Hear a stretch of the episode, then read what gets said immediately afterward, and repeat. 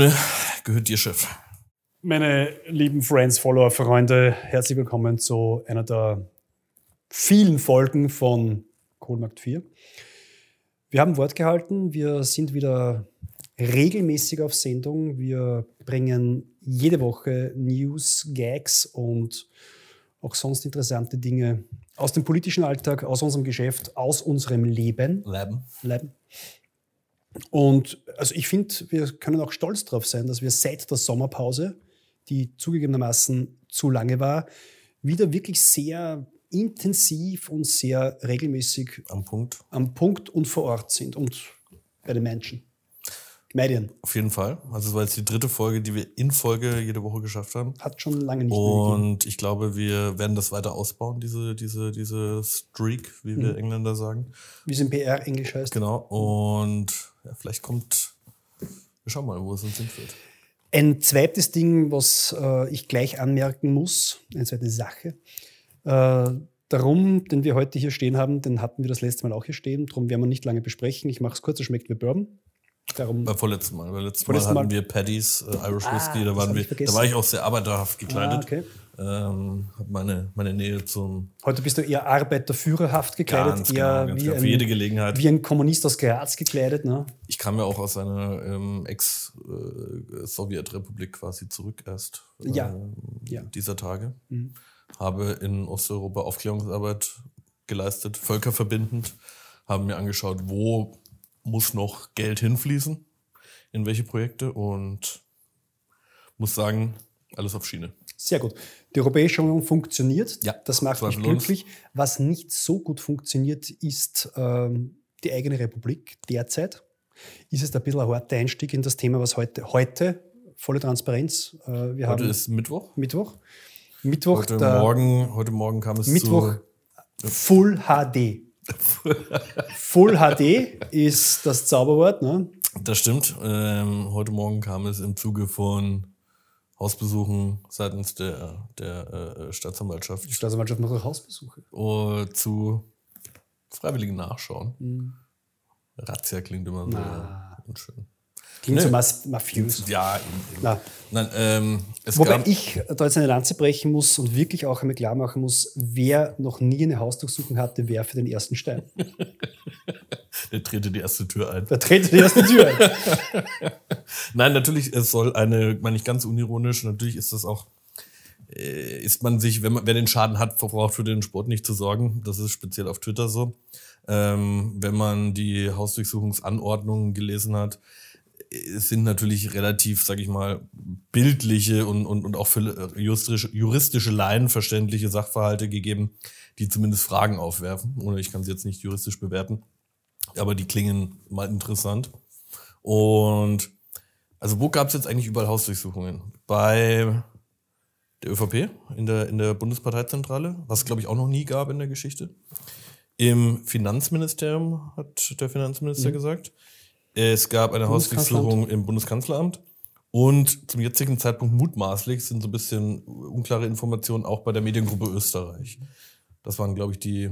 Ah ja, und bei ähm, Mitarbeitern, die ich jetzt nicht namentlich nenne, weil ich nicht weiß, wie das medienrechtlich ist, von äh, aus dem Umfeld von Sebastian Kurz. Mhm. Ähm, Na, definitiv massiver, wie soll ich sagen, massiver Antritt der WKSDA die Wahrheit ist ja, dass es schon lange gemutmaßt wird, nicht erst seit die ÖVP mit Gabi Schwarz diese eindrückliche, eindrucksvolle Pressekonferenz gab, sondern eigentlich seit Frühling schwirrt das ja irgendwie gerüchteweise ein wenig herum. Ich erinnere mich an Norbert Hofers Bombe. Norbert Hofer sprach ja im Mai, glaube ich, davon, dass es eine Bombe gibt im Umfeld von strafrechtlichen Ermittlungen, die dann bald platzen wird. Zeitlich hat es natürlich eine deutliche Verschiebung gegeben, aber jetzt ist das offenbar da, von dem äh, politisch interessierte Medienbeobachter und so weiter schon lange irgendwie zumindest gerüchteweise gesprochen haben. Interessant die Vehemenz und die doch eindrückliche Zurschaustellung, es soll es bitte auch nicht negativ klingen, der behördlichen Macht ist irgendwo eindrücklich auch deshalb, weil es äh, ziemlich einzigartig und einmalig ist, dass sie nicht äh, dort aufhört, wo wirkliche politische Macht zu Hause ist. Das ist auch in Österreich neu. Also zu meiner Zeit, als ich jung war, da hat man dann irgendwelche beim verschämt bei Pressesprechern Nachschau gehalten, aber man hätte sich niemals Nie auf die Stufe drüber die, getraut. die erste Muss man wirklich sagen, ist natürlich eine, eine neue Dimension, die einerseits erfrischend ist, weil es natürlich staatspolitisch natürlich eine Katharsis darstellt. Andererseits natürlich auch, ähm, wie soll ich sagen, äh, Stabilitätsfragen aufwirft. Wie geht ein Staat damit um? Wie, wie hält man das aus? Was sind die, die Folgen aus so einem Prozess, meine ich jetzt nicht strafrechtlich, sondern aus dem Prozess der, der Abhandlung? Ja, ich glaube, das ist ja ein, ein riesengroßes äh, äh, Kuddelmuddel und vielleicht wäre es an dieser Stelle hilfreich, wenn wir uns einzelne Aspekte rauspicken. Ich stelle dir gleich eine, eine glaube ich, sehr, sehr wichtige Frage in diesem Zusammenhang. Ähm, nämlich, die eine Seite spricht ja quasi davon, die, das ist ein Putsch und jetzt der Kanzler soll aus dem Amt getrieben werden und das ist eine riesengroße Verschwörung. Ähm, jetzt muss man natürlich sagen, dass die, die WKStA als solche nicht einfach eine Hausdurchsuchung durchführen kann, sondern das braucht immer eine richterliche Genehmigung dafür. Ja, das heißt, äh, das nur als Kampagne in Anführungsstrichen der WKStA irgendwie zu bezeichnen, greift natürlich etwas kurz, zu kurz. Kleiner Freudscher. Ähm, meine Frage an dich, ist die WKStA eine linke Behörde? Und vorher sollten wir vielleicht mal noch einen, einen, einen Schluck nehmen, bevor wir uns in die Tiefen und Untiefen Ja, da, der die Hemmschwelle zu senken. Ganz genau. Volle Transparenz, volle Wahrheit. Also die Frage, ist die WKStA eine von linken Staatsanwälten durchsetzte Behörde, die es auf konservative Kräfte in dieser Republik abgesehen hat? um es ganz einfach einmal vorweg zu beantworten, ist ja völliger Unsinn. Natürlich ist er das nicht. Ich glaube tatsächlich, dass die WKStA wie jede andere staatliche Behörde mit Macht ähm, gewisse Tendenzen besitzt. Und die möchte ich jetzt weder als po- positiv oder negativ bewerten, sondern die sind da, um vor allem politischen Eliten auch einmal zu zeigen, äh, wo der Hammer hängt. Das hat jetzt, vielleicht kann man hineininterpretieren, zum Teil einen, einen überschießenden Charakter, mag sein. Zum Teil aber auch, und das ist mir besonders wichtig, das zu betonen, hat es natürlich einen realen, staatspolitisch konstruktiven Ansatz. Das ist schon auch wichtig, dass man der Bevölkerung zeigt, man macht nicht Halt vor gewissen äh, systemischen Eliten, vor gewissen politischen Eliten und so weiter. Und das ist schlecht reden zu wollen, mich nicht falsch, aber ich glaube, es ist wichtig, dass man auch als Ermittlungsbehörde, als Strafverfolgungsbehörde klar macht, vor dem Gesetz sind alle gleich.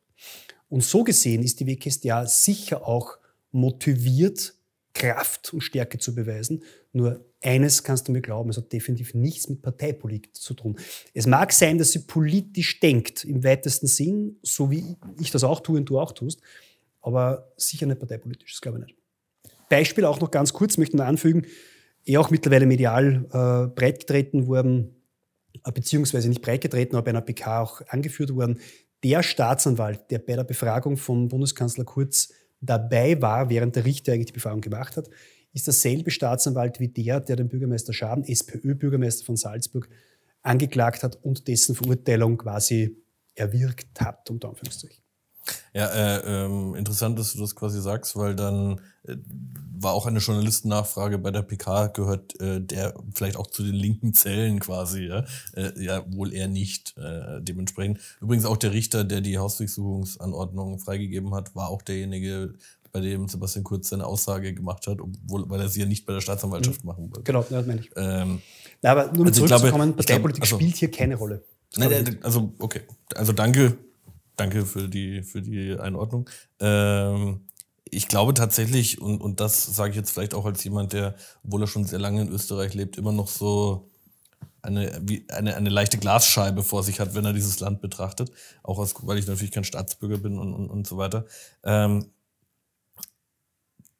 es gibt in diesem Land natürlich, sage ich mal, über Jahrzehnte gewachsene Prozesse, die von denen jeder weiß, dass sie existieren, von denen jeder weiß, dass sie, dass sie gang und gäbe sind und von denen dann komischerweise, wenn sie dann irgendwann mal aufgearbeitet werden, wenn sie mal angegangen werden, sich viele Leute irgendwie, ich weiß nicht, fast schon persönlich beleidigt fühlen. So nach dem Motto, wa- warum, warum lässt man diese armen Menschen nicht einfach in Ruhe? Jeder weiß doch, wie es läuft, die anderen Die machen es doch die auch. nicht. Bundesregierung, oder was? Ja, ja, na, die, die, die betreffende Partei, ja. Ähm, jeder weiß doch, wie es läuft und die anderen sind doch auch keinen Deut besser. Und warum muss man sich denn da so draufstürzen? Also das finde ich interessant teilweise, dass diese, dieser Abwehrreflex quasi ähm, äh, das ist so ein bisschen dieses, dieses, man erschießt den Klavierspieler quasi, ja. Mhm. Äh, anstatt mal drauf zu hören, welches Lied da eigentlich gespielt wird und warum das vielleicht schon auch eine demokratiepolitische Hygiene bedeuten kann, wenn, wenn eine Staatsanwaltschaft ihre Arbeit macht, wenn Richter ihre Arbeit machen, wenn eine funktionierende Justiz in diesem Land da ist.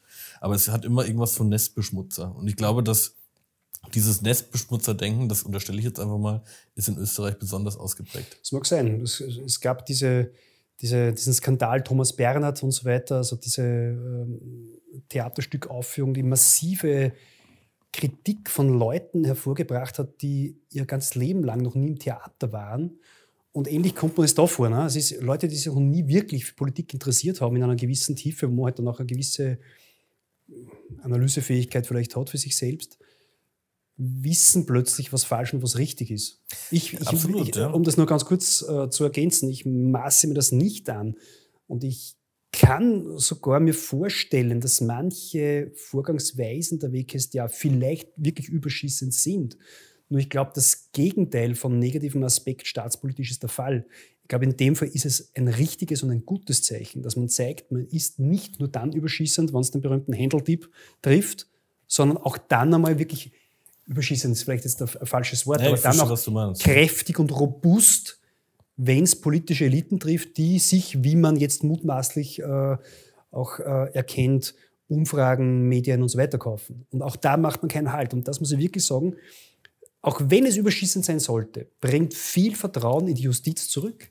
Und das finde ich ein guter Aspekt. Glaube ich absolut. Ähm, überschießend, ja. Ich weiß, es ist schwierig. Schwieriger Begriff. Nenn, es hart. Ne? Natürlich hat auch die WKSDA, sage ich mal, im Zuge dieser ganzen letzten zwei, drei Jahre, wo es viele Stränge gab, manche Dinge getan, wo, wo man sagt, war das besonders schlau, die Anzeige der, der, der äh, gegenüber der, der Pressejournalistin Anna Thalhammer zum Beispiel, könnte man sagen, hätte man sich vielleicht auch sparen können. Ähm, nur letztlich glaube ich, und das nochmal zurück zur österreichischen Seele, weil du Thomas Bernhard angesprochen hast, ähm, also das ist natürlich jetzt ein, großes, ein großer Sprung, aber man, man findet es im, im Herrn Kohl äh, von, von, vom Qualtinger ein Stück weit wieder. Keiner mag es, den Spiegel irgendwo vorgehalten zu bekommen.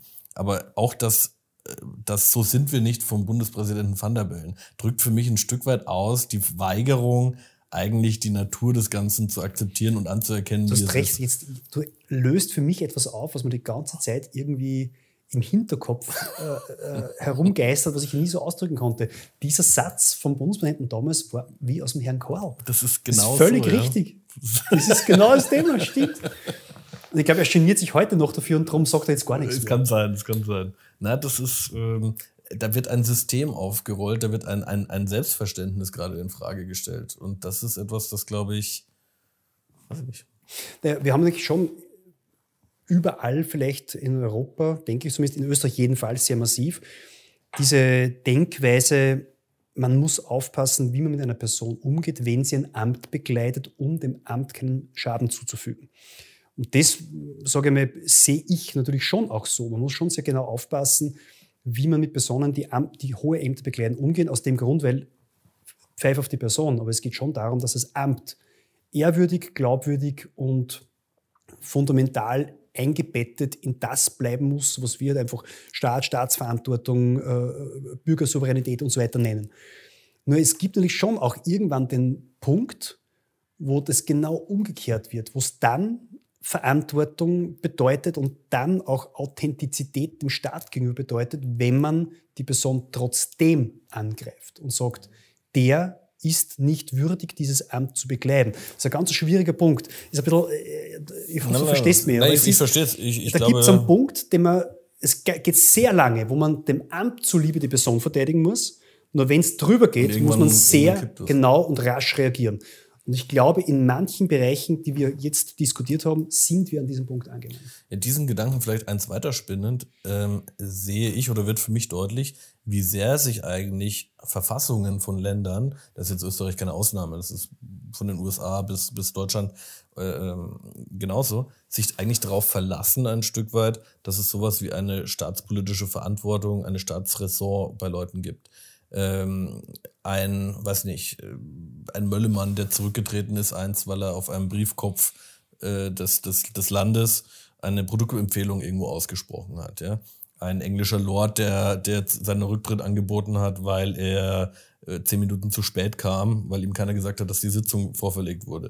Äh, da, ich habe das jetzt nicht vorbereitet, sondern was mir jetzt gerade so einfällt. Es ist nie was vorbereitet, ne? Ähm, sondern es gibt gibt vielleicht auch noch zehn andere Beispiele, ähm, die eigentlich zeigen, dass das politische Anstand und, und, und noch lange bevor der strafrechtliche Rahmen beginnt, eigentlich schon längst immer eine Kategorie war, die, die vorher gegriffen hat und der sich viele Leute verpflichtet gesehen haben. Und ich glaube, wir sehen jetzt gerade in Österreich, was eigentlich passiert, wenn man sagt, mir ist die politische Schönheit eigentlich egal sondern wir schauen mal, wie lange wir das eigentlich aussitzen können und wie lange wir eine Kampagne gegen den Rechtsstaat, gegen seine Institutionen fahren können, um die eigene Haut ein Stück weit zu retten. Jetzt muss ich natürlich sagen, ist auch das bei mir natürlich an der, an der, Grenze zur Vorverurteilung, aber dieses Risiko, dass man mir das vorwirft, äh, gehe ich jetzt einfach mal ein.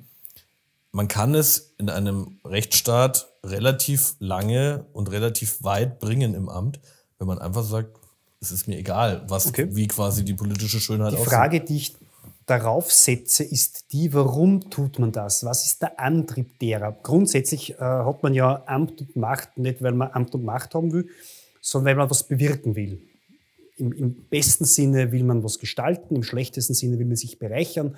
Wie auch immer das gelagert ist, gibt es quer durch Europa und quer durch die Welt verschiedenste äh, Ansätze, warum Macht äh, reizvoll ist. Und jetzt frage ich mich, was ist der Anreiz für Macht in dieser Struktur? Ist es ein reiner Spieltrieb? Das haben wir oft schon mal beurteilt in früheren Sendungen und gesagt haben, ja, Kurz und seine Mannschaft sind, von, sind Gambler, die einfach schauen wollen, wie weit können sie kommen und wenn sie fertig sind, dann gehen sie und sind auch nicht beleidigt. Mittlerweile glaube ich das nicht mehr. Ich glaube, dass schon etwas im Hintergrund abläuft, was äh, deutlich weitgehender ist als der reine Spieltrieb, aber ich kann nicht genau sagen, was. Ich, ich glaub, ja, das würde ich nur sagen. Na, ein Satz. Ich befürchte sagen zu müssen, dass es die ausschließlich positive Gestaltung des Landes nicht ist.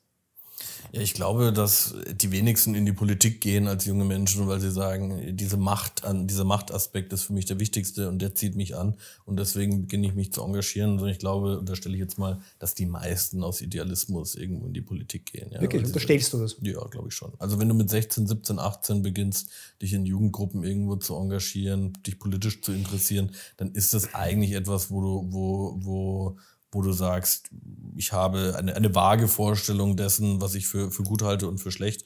Und irgendwie habe ich, glaube ich, Politik, ich möchte was verändern, ich möchte was bewegen. Ich glaube, dass dieser. dieser glaube ich nicht. Ja, das, das, das, das ist, die Sendung lebt ja auch davon, dass wir uns manchmal widersprechen. Ähm, sondern auch vielleicht zurückblickend auf meine eigene politische Sozialisation, dieser, also nicht, dass ich jetzt im, im Laufe der Zeit quasi mehr Macht bekommen hätte und jetzt, äh, äh, das, das ist ja bei mir nicht der Fall, ich bin ja kein Politiker. Nur, ich wollte sagen, dass, glaube ich, wenn du in der aktiven Politik bist, irgendwann der Punkt kommt, wo natürlich Macht auch Versuchungen mit sich bringt. Der alte Spruch Macht korrumpiert und äh, absolute Macht korrumpiert absolut, der ist ja nicht der ist ja nicht vom Himmel gefallen. Das muss ich da einhaken, Sondern genau an dem Punkt. Ich glaube, du verwechselst jetzt menschliche Schwächen, die jeder hat, mit einem grundsätzlichen Antrieb, warum man einen Beruf ergreift. Ich glaube, Punkt eins, dir widersprechen zu müssen, leider, dass es nicht so ist, dass die Mehrheit derer, die in der jüngeren Zeit, behauptest du mal, und ich glaube auch auf gewisse Parteien spezifisch bezogen, in die Politik gehen, weil sie Idealisten sind. Das glaube ich nicht. Wir haben das auch schon in vielen Sendungen vorher mal diskutiert, dass es Parteien gibt, die überhaupt sowas wie Idealismus nicht kennen. Und da ist, das muss man einfach also sagen, mit Ausnahme natürlich der ÖVP ein, ein klassisches Beispiel dafür, weil es natürlich da immer um Macht und Machterhalt geht und sehr wenig um Idealismus oder Ideale, Ideale vielleicht schon, aber nicht um Idealismus. Und einfach diese, diese grundsätzliche in der Struktur nicht, äh, nicht abgebildete äh, äh, Werthaltigkeit, die wird ersetzt mit Katholizismus, mit Religion weil man halt kein politisches, klares Leitbild hat. Und deshalb es genau für diese Partei, also für die ÖVP, schwer ist, ähm, Leute zu begeistern, die es ernst meinen mit der Werteverbesserung, Wertehaltung, Wertegestaltung. Ich sage es definitiv nicht, dass es das nicht gibt. Und ich kenne einige Leute, auch gerade auch aus der ÖVP, die das glaubwürdig vertreten. So ist es nicht. Aber ich glaube, dass viele Leute gerade in Jugendstrukturen dieser Partei deshalb verhaftet sind, weil sie einfach äh, das Gefühl haben, da bekommt man Rang, Namen, Geld in einer Art und Weise, die weit über das hinausgeht, was man in einem normalen Beruf sonst erreichen könnte. Und das ist traurig. Ich überlege jetzt gerade, ob das. Äh Nicht nur ÖVP-spezifisch, äh, aber da fällt es mir halt schon ein bisschen öfter auf. Okay. Ja, ist denn, okay, also diese, dieses reine, dieses reine machtpolitische Kalkül, dieses, dieser, dieser Drive, also ich glaube ja nach wie vor, dass es innerhalb dieser, auch innerhalb dieser türkisen Partie doch zumindest ein, zwei Grundüberzeugungen gibt und auch wenn es nur ein Negativum ist. Also ich glaube, man hasst, und ich sage bewusst hasst, ja alles, was in Richtung der Sozialisten geht zum Beispiel. Jetzt weiß ich nicht, ob das jetzt eine alt hergebrachte österreichische Tradition einfach nur ist ähm, oder ob es jetzt wirklich drauf auf, äh, auf eine Ablehnung von egalitären Ideen äh, irgendwie beispielsweise gründet. Ähm, nur ist das auf jeden Fall schon mal eine, eine wirklich politische Prägung. Also es wäre abseits von PR und Eigenpositionierungsinteressen undenkbar, dass Sebastian Kurz mit der SPÖ koalieren würde. Das würde, glaube ich, auch inhaltlich nicht funktionieren. Ähm, so flexibel sie sind. Aber da bin ich schon auch wieder einmal nicht deiner Meinung. Ich glaube, wenn das nicht hereingebrochen wäre auf die ÖVP, was jetzt hereingebrochen ist, glaube ich sehr wohl, dass man sich in einem etwaigen Neuorientierungs-Neuwahlmodus äh, Gedanken gemacht hätte, wie man mit der SPÖ wieder koaliert. Das, äh, das Thema Neos geht sich nicht aus, das Thema Alleinregierung geht sich nicht aus. Äh, ich glaube nach wie vor, der, der, der Gambling-Modus der ÖVP ist einfach jede Partei möglichst in klaren Frequenzen durchzutauschen um das Land schwindlig zu spielen und sich selbst möglichst klar als der einzige stabile Faktor zu positionieren. Aber und da glaube ich sehr wohl, dass die SPÖ eine Rolle gespielt hat. Aber gut, jetzt ist man am Ende der Fahnenstange angelangt. Also selbst wenn, und da können wir jetzt auch gleich nochmal drüber reden, äh, es jetzt in Neuwahlen gehen würde und die ÖVP sagen würde, wir halten an, an Kanzler Kurz fest oder an, an Sebastian Kurz als Spitzenkandidaten, wer würde danach noch mit ihm koalieren? Also äh, ja, da, da, da, gäbe es niemanden mehr. Also, das stimmt. Aber also erstens, ich, ich weiß nicht, ich, meine, ich liege selten, aber doch manchmal falsch mit meinen Prognosen. Ich glaube nicht, dass wir in Neuwahl äh, hineinsteuern. Das glaube ich nicht. Ich das wäre jetzt meine nächste Frage na, gewesen, was also, passiert jetzt? Kommen jetzt Neuwahlen oder, na, oder was? Es, es passiert, glaube ich, äh, in der größten Regierungspartei intern gerade sehr viel. Da passiert, glaube ich, gerade, äh, was nicht, also wirklich, da wird gerade alles angedacht. Massiv strategisch gut vorbereitete, äh, gut äh, ausgebildete, erfahrene Menschen machen sich gerade Gedanken. Also da wird wirklich alles durchgesponnen. Türkis oder schwarz? Ähm, ich glaube vor allen Dingen noch Türkis. Definitiv glaube ich, Türkis hat immer noch die, gut, dass du es ansprichst, weil de facto wird jetzt diese Parteispaltung, die man nie so kommuniziert hat, offensichtlich. Es gibt sicher viele im Hintergrund, viele schwarze Stelzer, Haslauer und so weiter, die sich das ansehen, überlegen, wie sich das entwickelt und wann auch eingeschritten werden muss. Das wird überlegt, bin mir sicher. Nur das, das Ruder hat ganz klar Türkis in der Hand. Die Türkisen sind ähm, extrem beschlagen in der Beurteilung von Situationen. Was ich nicht ganz klar beurteilen kann, ist, wie gut sie sind aus dem sogenannten Angriff aus der Bewegung. Sie sind doch immer gut gewesen aus der Bereitstellung. Was kann man planen? Zumindest mit einer Vorlaufzeit von, weiß ich nicht, äh, einem halben Jahr. Das war ihre Stärke. Jetzt sind sie gefordert, in der Situation richtig zu reagieren, was natürlich oft deutlich schwieriger ist. Und ich glaube, da sind sie auch nicht geübt. Vor allem, wenn man keine Umfragen hat. Und keine Umfragen hat, ja, da sind sie nicht geübt. Aber ich glaube, sie haben das Heft des Handels noch wirklich selbst in der Hand und bin gespannt, was daraus machen. Was ich für mehr äh, spannend finde, ist langsam, was macht das Staatsoberhaupt? Was macht der Bundespräsident? Er hat sich, das haben wir auch schon mal hier besprochen, das sage ich übrigens bei jedem dritten Satz mittlerweile. Ja, das, wir, wir, Aber wir haben auch schon viel besprochen. Sendungen. Ne? Dem äh, Staatsoberhaupt, wenn ich ganz kurz reingrätschen darf, ist es dem Vernehmen nach, ist es der, der, der, der äh, türkisen ÖVP relativ lange immer gut gelungen, ihn zu beruhigen. Also es war wohl häufig so, dass wenn es mal irgendwie ein bisschen Turbulenzen gab, hat mal kurz angerufen oder Stange Chick vorbeigebracht. Oder, ja, so nach dem Motto. Oder irgendjemand von, von der türkisen Truppe hat mal angerufen und hat, und hat ihm relativ glaubhaft schildern können, es ist alles im Griff, machen Sie sich keine Gedanken und wir, wir äh, halten das Boot auf Kurs. Rechtsstaat ist total super und ähm, es, du erinnerst dich, es gab ja mal wirklich diese Angriffswellen auf die WKSDA, mhm. auch gegen einzelne Staatsanwälte. Und da ist ähm, hat sich Van der Bellen äh, wohl relativ leicht beruhigen und in Sicherheit wiegen lassen. Jetzt ist interessant, wie er, wie er jetzt quasi, wenn er erwacht aus diesem aus dieser Illusion, wie es, wie, wie es jetzt weitergeht, wie er dann vorgeht. Ja. Ich glaube, man unterschätzt den Van der Bellen auch ein bisschen, wenn man sagt, er hat sich beruhigen lassen. Ich glaube, der lässt sich überhaupt nicht beruhigen. Er wägt nur ab. Er wägt ab, was es für ihn bedeutet, was es für seine Situation bedeutet, was es für sein potenzielles Wählerklientel bedeutet, das er wieder hereinbringen will. Die Wahl steht quasi ähm, Tritt er nochmal an? Vor uns, von dem ist auszugehen, hundertprozentig. Also von dem gehe ich aus. Ähm, Habe ich auch schon mal gesagt, nicht hier, aber glaube im, im ORF habe ich mal gesagt. ähm, es gab noch nie einen, einen, Bundespräsidenten, der nicht wiedergewählt worden ist bei Neuantritt und ich glaube, diesen Bonus möchte er schon auch abholen. Ähm, die Frage ist vielmehr, kann er, und das wollte ich zuerst sagen, bevor du mich unterbrochen hast, kann er diese, gerne, kann er diese ähm, Schwelle, die er selbst gelegt hat, mit Ibiza, so sind wir nicht, jetzt irgendwie rechtfertigen, dass er sie nicht längst wieder übertreten hat. Es, war, es gibt zwei Möglichkeiten für mich. Entweder du schweigst zu sowas immer oder du genau, kommentierst ja. es immer.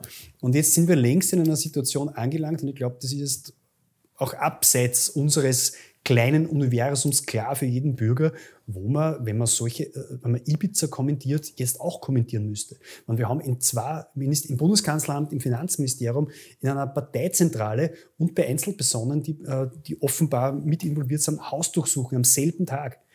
Und wenn ich das in Ibizas Zeiten sage, so sind wir nicht, ist längst fähig zu sagen, wie sind wir jetzt. Ne? Ja, ja, ja, ja, absolut. Ähm die entscheidende, die entscheidende Botschaft oder, oder sag ich mal, oder das entscheidende Momentum, muss man natürlich auch sagen, hängt daran, wie lange lässt er sich Zeit. Jetzt äh, sind die Ereignisse, jetzt ist es äh, auch da vollste Transparenz, es ist gerade dreiviertel fünf, also 16.45 Uhr, ähm, sind ja jetzt erst wenige Stunden her. Es kann sein, dass zum Zeitpunkt der Ausstrahlung, wenn unsere Fans, Freunde und Follower das sehen, er sich vielleicht schon zu Wort gemeldet hat, es schon neue Dynamiken gab, vielleicht äh, ist Kanzlerin Bierlein schon wieder im Amt. Das ist alles möglich. Ähm, nur aus unserer Perspektive, in unserer kleinen. Fehlt sein Einschreiten. Genau, fehlt jetzt momentan etwas. Weil er damals so schnell eingeschritten ist. Ne? Also kein Mensch würde das überhaupt äh, sagen, erfragen oder kein Mensch würde daran denken, weil wir Österreicher natürlich auch gewohnt sind, dass der Bundesland nichts sagt, wenn er nicht nach Ibiza so klar Position bezogen hätte. Und das ist schon etwas, was ich, diese, diese Limbo-Stange hat er sich einfach gelegt. Kommt es zu Neuwahlen jetzt? Ähm, viele äh, Journalisten, Protagonisten, auch Politiker, die wir kennen, haben uns das heute mitgeteilt. Ja. Ich lege mich fest, nein. Ich glaube das nicht. Ich glaube, dass äh, keine Partei aktuell Interesse daran hätte, muss man auch sagen. Also ich glaube, dass es äh, gar nicht so leicht ist, es auch eine Mehrheit dafür zu finden. Äh, ich, ich, hoffe es, möchte ich dazu sagen, weil ich glaube, viele, viele reagieren reflexartig und sagen, ja, Neuwahlen, ohne ihre eigene Interessenlage du, mal richtig durchzudenken. Ich muss dazu sagen, ich halte durch Mischung von Macht und von, von, von, von Möglichkeiten immer für gut. Ich glaube natürlich, dass Neuwahlen, Verzeihung, immer auch eine Perspektive und eine Chance bringen. Nur jetzt muss man wirklich sagen, möchte ich einmal sehen, wie können wir gerade in herausfordernden Zeiten, Pandemie, äh, Wirtschaftsaufgaben, Steuerreform möchte ich jetzt nicht als Herausforderung werten, sondern also wie, wie kann sich das positionieren? Es gibt auf jeden Fall eine Menge Aufbauarbeiten an diesem Staat, die wir noch nicht einmal angedacht haben, die mhm. uns nach der Pandemie einfach beschert worden sind. Wie kann die, nicht die eine Regierung, durch Auftrag des Präsidenten in seiner Kreativität, mal schauen, was er zusammenbringt, das jetzt lösen? Eine Neuwahl würde die Politik blockieren für zumindest ein halbes Jahr. Ja. Eine Neuwahl würde natürlich extrem viel Geld kosten, allen Parteien und damit dem Steuerzahler. Und ich glaube, das Erschreckende ist auch, es wird wahrscheinlich keine massiven Versch äh, Verschiebungen geben. Das glaube ich tatsächlich auch. Ja. Aber ich muss sagen, auch als Freund des Parlamentarismus wird mir immer zu schnell über Neuwahlen geredet. Es gibt ein gewähltes Parlament. Das ist vorhanden nur weil eine Regierung oder es sagen wir nur ein gewähltes Parlament und keine gewählte Regierung quasi, ja, ist richtig. Nein, nein, aber wenn jetzt ja. beispielsweise die Grünen sagen, tut mir leid, wir können das nicht mehr mittragen, wie, wie ihr euch verhaltet. Sollen sie auch ähm, Mehrheiten suchen. dann, dann, dann, haben wir, dann haben wir immer noch ein gewähltes Parlament. Dann muss man, muss man schauen, welche Mehrheit. Das ist völlig richtig. Was können wir tun? Äh, äh, äh, das kann eine der berühmten Vielleicht gibt es gerade auch für die Grünen sein, ne? Schnittmenge zum Beispiel mit der SPÖ, mit der FPÖ, wo man deutlich schneller und zielgenauer zum Punkt kommt. Das mit der ÖVP gibt es ja auch. Ne? Also es ist für mich kein Automatismus und man sollte da damit tut man auch der Demokratie keinen Gefallen, wenn man den Leuten sagt, so, das war's jetzt und jetzt dürft ihr wieder wählen und das kostet übrigens so und so viel Millionen Euro und ähm, ist ja völlig bizarr in der jetzigen Situation Corona ähm, offensichtlich leichte Turbulenzen juristische für die größte Partei ähm, und nicht nur leichte Turbulenzen, sondern es steht momentan ein ganzes Medien, eine ganze Medienlandschaft steht auf sehr tönernen Füßen. Steht Keiner, im Verdacht. Im Verdacht. Dass ähm, sie die Äquidistanz, die man eigentlich braucht zur Politik, nicht haben. Vielleicht nicht haben könnte. Überraschung, Überraschung. Ähm, und in dieser Situation jetzt dann Wahlplakate aufzustellen und zu sagen, wir sind wir super, wir sind super und übrigens bitte wählt mich und, und was weiß ich nicht. Ja? Also gerade jetzt wäre es eigentlich wichtig, ein, ein, ein demokratisches Zeichen von Stabilität, von Kontinuität zu setzen und zu sagen, wir haben ein Parlament und da machen wir das Beste draus. Das ist für mich auch der Respekt gegenüber dem Wähler. Und der Respekt mit dem Parlament und dem Parlamentarismus. Sehr vielleicht sollte ich mich wählen. Ja, das ist gut, gefällt mir, sehr gut. Es wird jetzt eine große Lücke, glaube ich, frei. Vielleicht ist es Zeit für Willacker. Willacker. Es ist immer Zeit für Willacker. Ja. Na, ja, ist ähm, ein spannender Aspekt, den du mit einbringst, Parlamentarismus, der quasi die Regierungskrise löst. Ja, ich glaube, das ist erstens möglich, zweitens sogar wünschenswert. Und ich glaube überhaupt, dass das Parlament die Chance nutzen sollte, zu zeigen, welche Stärke es hat. Ich glaube, das ist etwas, was wir in Österreich überhaupt über Jahrzehnte vergessen haben zu denken. Erstens, wenn wir wählen, nämlich das Parlament und nicht einen Bundeskanzler. Und zweitens, wer die Grundmacht im Staat haben soll. Ne?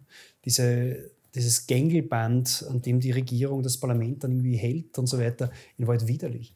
Es wäre eine, ein schöner Zeitpunkt, um zu zeigen, so sind wir nicht. Ne? Wir machen das anders. Wir schaffen es aus Kraft der gewählten Volksvertreter, den Staat mhm. zu lenken, und zwar in die richtige Richtung. Und äh, ich glaube, das ist möglich. Ja? ja, vor allem auch vor dem Hintergrund, dass in Österreich ja die Regierungsmitglieder keine Parlamentarier sind. Das heißt, ist, du hast ja wirklich diesen klaren Schnitt, wo das mhm. Parlament sagen könnte, so Freunde, danke, und äh, aber jetzt machen wir es ohne euch. Ja, und ich muss auch sagen, klar, spielerfreien Kräfte immer teuer für den Steuerzahler, sagt man zumindest, muss aber auch nicht zwingend sein, weil ich glaube, es gibt genug, die wissen, erstens gibt es wieder Regierungsverantwortung, zweitens, ich, ich, meine, ich kenne ja, ich habe das große Glück von, von jedem Parlamentsclub, genug Leute zu kennen, äh, von denen ich weiß, dass sie grundvernünftig sind. Und ich glaube sehr wohl, dass man das so überbrücken kann, dass es nicht nur ein, sagen, eine Herausforderung, sondern auch eine Chance ist. Ähm, wir haben jetzt quasi so eine, Art Auftakt erlebt. Ähm, ich ich habe irgendwie den Verdacht, die, die, die, die stichhaltigen Gerüchte, wie ein ehemaliger Clubobmann äh, der Freiheitlichen Partei mal gesagt hat, sind ja immer noch da, die verdichten sich immer weiter, dass da noch mehr kommen könnte. Ähm, ich glaube, dass vor allem vor diesem Hintergrund es wichtig ist, dass man die äh, Faktoren der Kontinuität und Stabilität hat, die man hat, weiter, weiter festigt, weiter auf die auch weiterhin setzt. Und ich glaube, dass wir uns in den nächsten Folgen noch über weit andere Dinge unterhalten werden, die, die dann noch ans Licht kommen. Das mag sein. Ich glaube, dass diese erste Welle, die wir heute erlebt haben, wo halt gerade Medien, Umfragen, politisches Handwerkszeug sozusagen eine Rolle spielen, auch dazu dient, dass man genau diese Ebenen, die sonst auch verwendet werden können, um halt Litigation PR, wie wir im PR Englisch gerne sagen, oder Vernebelung oder Manipulation oder Eingriffe in die Strukturen, die jetzt kommen werden, ändern kann, abgestellt werden. Und darum ist das das Erste. Du hast völlig recht. Ich glaube auch, es kommen noch andere Bomben, Lawinen, was auch immer. Und genau diese äh, Geschichte heute war dazu da, dass sich Medien nicht mehr schreiben trauen, wofür sie gebeten worden Wurden. sind zu schreiben. Das ist ein wunderbares Schlusswort, glaube ich. Oder hast du noch etwas, das dir auf dem Herzen liegt? Sehr viel, aber nichts, wo ich offen darüber sprechen möchte. Ah, verstehe ich. In diesen turbulenten Zeiten muss man, Na, muss man aufpassen, was ja. man sagt. Ja. Ruhe bewahren. Ruhe bewahren ist ganz wichtig. Man muss ein Spiel auch lesen können. Man muss den Ball mal laufen lassen. Und das tun wir hiermit. und wir harren der Dinge, die da kommen. Bleiben Sie uns gewogen.